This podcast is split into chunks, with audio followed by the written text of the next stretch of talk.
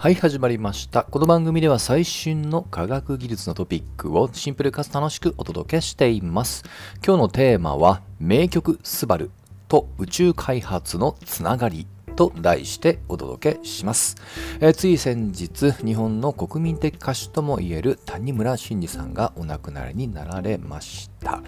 えー本当数多くのね、名曲残してますが、まあ、その一つがやはりスバルです。えーこれ1980年に発表されており、今でもね、結構、え好きな方多いと思います。もともとこれは星座の名前で、えこれあの、まあ、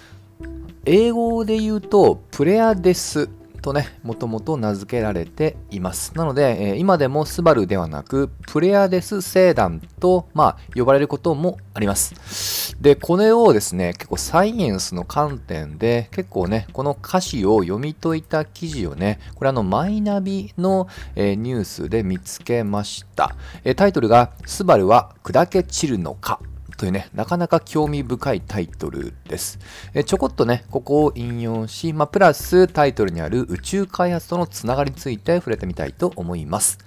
で、この、えー曲の中のスバルに興味深い歌詞があります。それは、砕け散る定めの星たちよ。なんとなくね、曲、メロディーが、えー思い浮かんだ方いるかもしれません。まあ、今回は歌詞です。で、なんとなくね、あの、まあ、詩的な表現ですが、なんと一説には谷村さん、天文ファンだったらしいです。私ちょっと裏取ったことはないです。まあ、従いまして、先ほど触れた記事では、えー本当にスバルは今後砕け散るのかということを、あくまで天文学の視点で言及しております。で可能性としては大きく2つ挙げていて1つが超新星爆発です。でこれについてはね結構有名な話です。星も人間同様一生がありあまりにも自分自身が重かったら自分自身を支えきれなくなって潰れてしまう。でその後にさらに、密度が重いと今触れた超新星爆発と呼ばれる実は肉眼でも見ることができるぐらい激しい光を放ちます。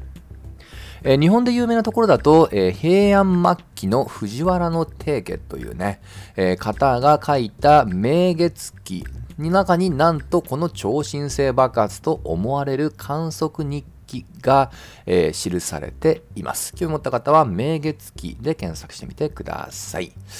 まあしかしながら、この、えースバル、もっと言うとプレアデス星団を構成する星たちは、最も明るいもの、つまり重いものでも太陽のだいたい5、6倍です。これは一見大きそうですけど、超新星爆発にははるかに足らないということで、この説は却下。で、2つ目の説なんですけども、これは超長期的に星団を構成する星同士がバラバラになることを意味してるんじゃないかっていうね、こちらの説っていうのを支持しています。で、例えば我々の身近の太陽、まあもっと言うと太陽系で唯一のえ光を放つ星、つまり恒星です。で、大体生まれて50億年近く経つと言われてますが、実は一説にはもともとどこかの星団に所属していたんじゃないかっていう話もあり、もしかしたらね、太陽の歴史も振り返ると面白い人生が見えるかもしれません。まあ、といった形でね、一見ね、え指摘のようで、実はサイエンスの視点でも味わい深そうな歌詞ですが、実はこの歌詞について過去本人のインタビューで興味深い内容を、えーまあ、語っています。えこれあのタイトルを言うと、これエクサイトというメディアですね。谷村新司が衝撃告白、名曲スバルは宇宙人からのメッセージだった。2014年、今から約10年前の、えーインタビューの記事がまだ見れます。まあちょっとね、えーまあお亡くなりにならなかったら多分クリックしなかったと思いますが、まあつい中身を見ました。あくまでこれは本人の、ま、インタビューです。はい。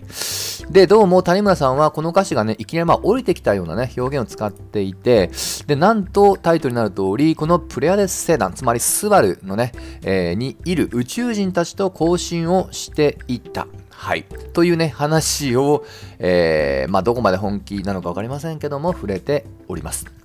まあ、ただね、え降りてきたって言いましたけども、プラス星団に教えてくれたんですかって聞いたら、それは知らんよと、あんたが作ったんでしょというね、なかなかクールな回答もあったそうで、まあ、それは残念ながらそうじゃないってことが結論なようですね。ただ、ポイントなのは、更新はした。実はこれは、この逸話にかかわらず、このプレアデス星団、このスバルにはいろんな星がいて、そこに、え、宇宙人がいるんじゃないか。もっと言うと、プレアデス星人という言葉も、結構昔から SF とかね、まあ、いわゆるとんでも科学説とかでよく登場します。まあ、もし興味持った方は、プレアデス星団で、もしくは星人で検索してみてください。で、最後にちょっとこれリアルな宇宙開発の話題と紐付けて終わりにしたいと思います。まあ、先ほどから連呼しているプレアデス。実はこれもともとはギリシャ神話の登場人物です。で、えー、ちょっとね、これウィキからの情報元なんですけども、大きく分けてこの語源は2つ説があります。1つ目がなんとあの月の女神アルテミスのに、まあ、使っていた働いていた、まあ、女性の名前の説、まあ、もっと言うとこれ姉妹ですね。でもう一つがこれは同じくギリシャ神話に女性だけの部族通称アマゾンというものがありましてそこの女王の姉妹という説と。はい。なんとなくね、これ宇宙開発詳しい方ならピンときたと思います。もともと、えー、宇宙が初めて月に到達した人類が初めて月に到達したアポロ計画のアポロもギリシャ神話の名前。その、まあ、お姉さんもしくは妹が今起こっている後継にあたるプロジェクトアルテミス計画。